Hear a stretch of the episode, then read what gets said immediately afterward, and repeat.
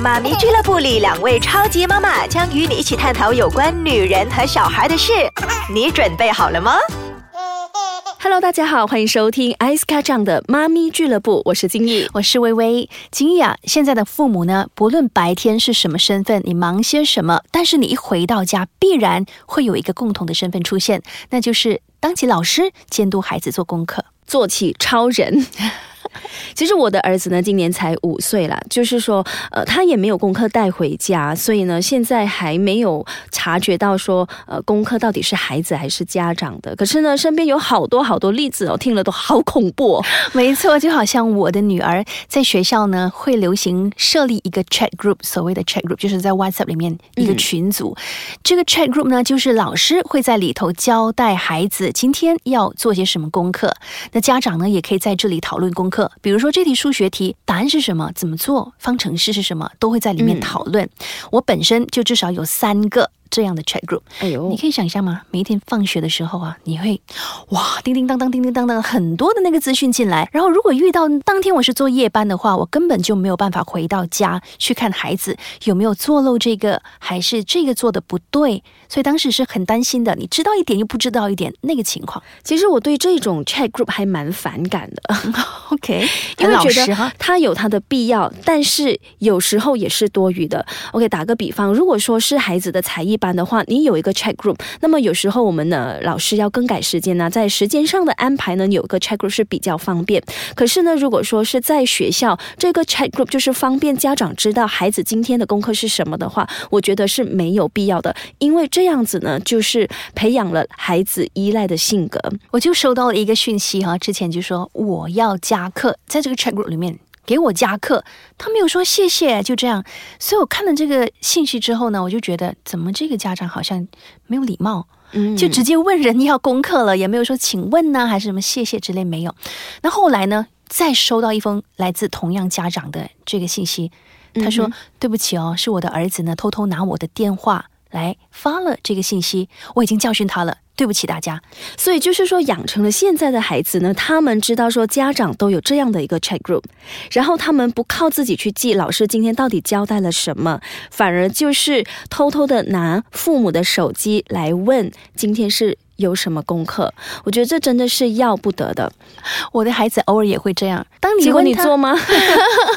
我会唠叨几句，就告诉他说这个东西是你的责任啊，老师吩咐你什么，那个应该是你自己记。不是妈妈来帮你问说今天你要做什么这样子唠叨几句过后呢，我还是会去帮他检查啦。可是如果是我的话，嗯，我想象一下，可能我会跟儿子说：“那是你的事，你忘记是你的事，没有人可以帮到你。两年后我们再看看怎么样。因为我觉得这样子的话才能够呃。”培养到孩子的纪律吧，让他自律。嗯，不要什么呢都靠父母、靠手机。也对啦。不过话说回来呢，这个 chat group 确实有它的好处，就是当你的孩子生病不能到学校上课的时候，你不知道当天有什么功课，所以就依据这个 chat group 里面老师的吩咐，把你。要做的功课给做完，所以有利有弊啦。其实，可是不能够说私底下联络老师吗？啊，会，我就是在不打扰其他家长的情况之下，我们就是私底下问一些比较要好的家长啊，或者是老师。我会这样，我会这样，因为很多太多的信息进来，可能你会漏了一些，对吧？所以我会直接找一些我跟他比较熟的一些家长，然后也知道他的孩子呢是比较有交代的那些，所以就问他啊，我今天想问问有什么功课，所以就一对一就好了，不要。要去打扰那么多人呢？总之呢，我还是很反对这样的一个 chat group 吧。我觉得说，呃，如果是真的是孩子忘记的话，就让他明天呢被老师惩罚好了。因为我们以前小的时候没有手机，嗯，老师有什么都是交代学生，我们都记得。对，也有漏的时候啦，老师会惩罚。老师惩罚之后，我们就记得啦，嗯，以后就不敢再犯了。很好的一个教训。为什么以前可以，可是为什么现在什么都要依赖手机、依赖家长呢？所以到底是孩子的功课还是家长的功课呢？都是 都有。那么说到功课呢，还有另外一个所谓的家课是吗？就是老师交代小朋友呢回去家里呢做一些美术的工作，那个我也是 反感，不能接受。好，我们资讯回来再聊。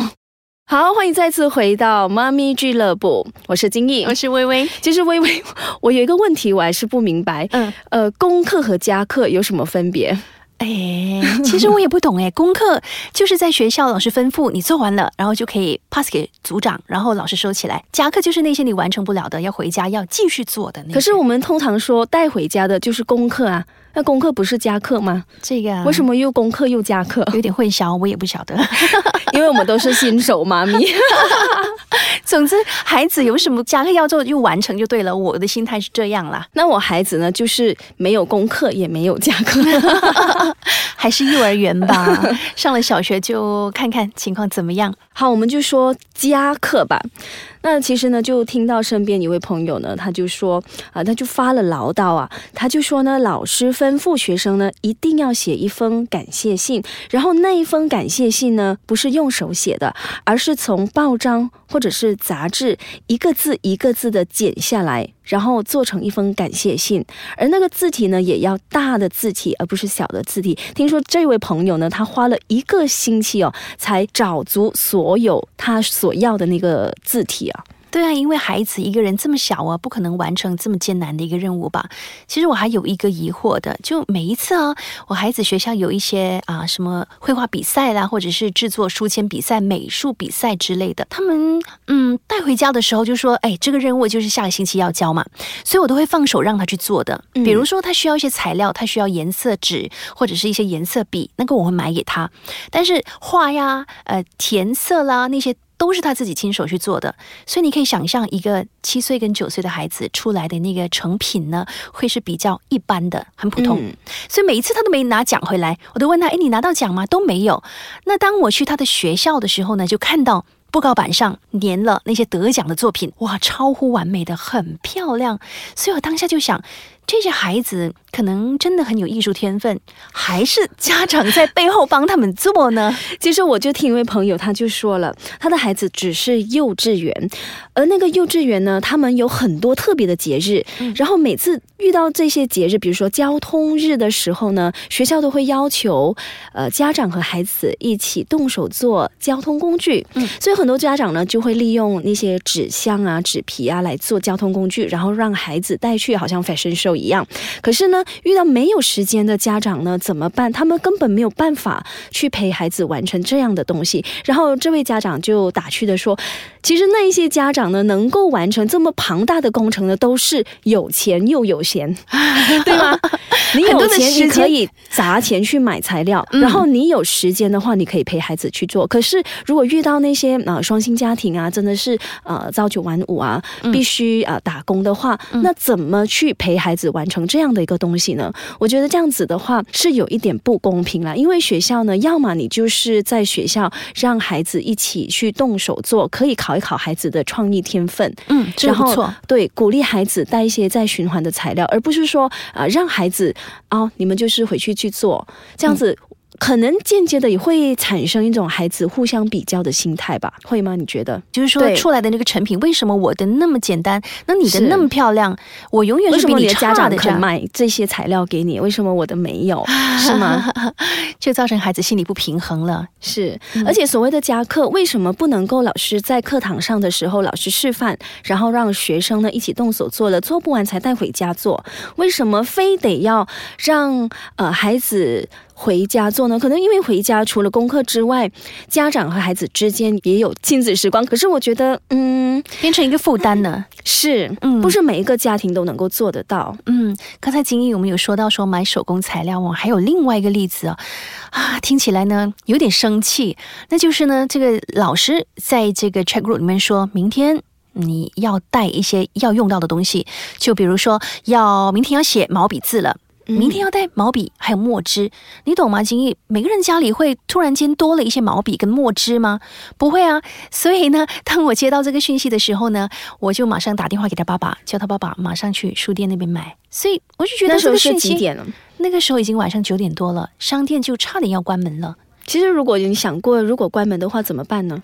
关门的话，老师，我问，我有问老师，老师说不要紧，在学校的贩卖部有卖哦，这样还给你一个解决的方式啦，也还好，不至于太糟糕，是吗？嗯，可能这一方面呢，老师最好就是提早通知吧，不要 last minute。对呀，所以有一些比较大胆的孩子哈，他隔天会告诉老师说，呃，你给的这个吩咐哈太急了。我们没时间去买，所以直接跟老师说，老师也惊讶，吓了一跳，那不是我的孩子啦。